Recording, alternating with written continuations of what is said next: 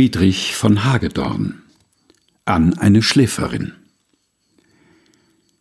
Erwache, schöne Schläferin, falls dieser Kuss nicht zu bestrafen.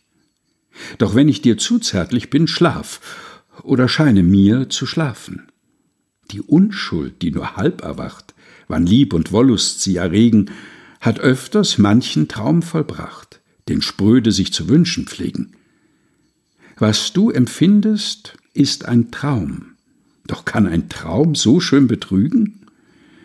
Gibst du der Liebe selbst nicht Raum, so lass dich dann ihr Bild vergnügen. Friedrich von Hagedorn an eine Schläferin.